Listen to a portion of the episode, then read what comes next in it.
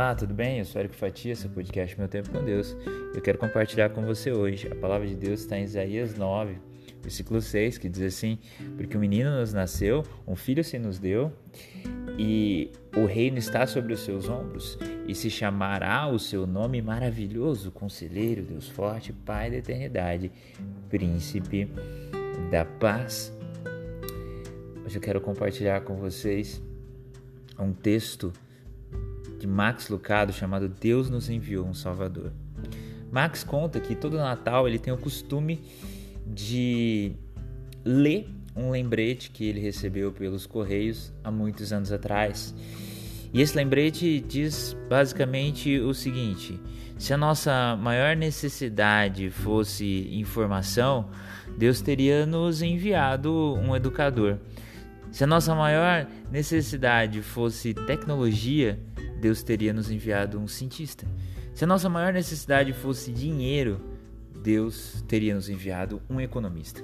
Mas já que a nossa maior necessidade era perdão, Deus nos enviou um Salvador.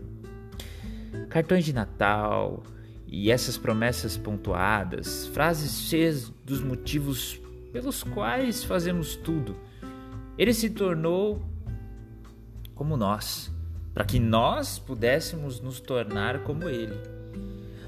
Anjos ainda cantam e a estrela ainda nos chama.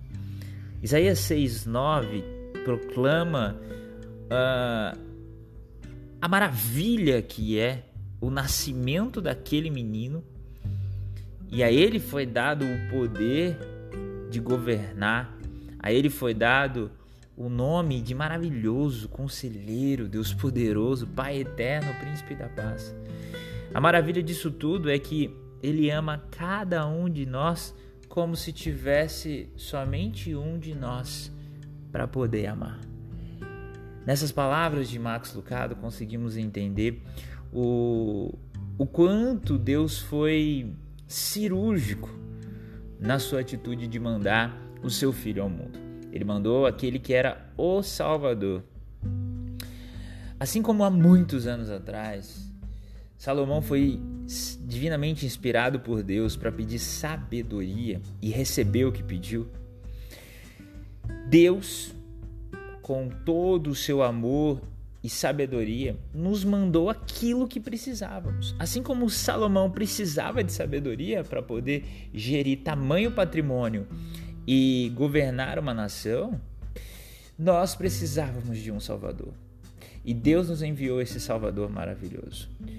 O Natal serve para que lembremos dessas promessas cumpridas por parte de Deus nas nossas vidas.